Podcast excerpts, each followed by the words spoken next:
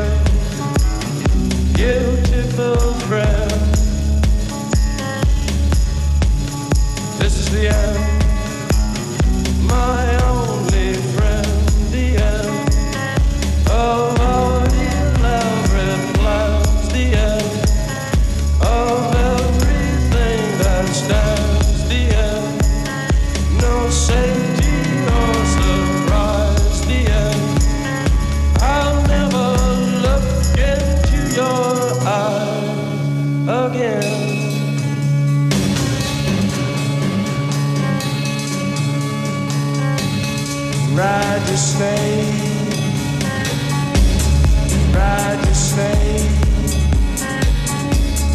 Ride to stay. Ride to stay.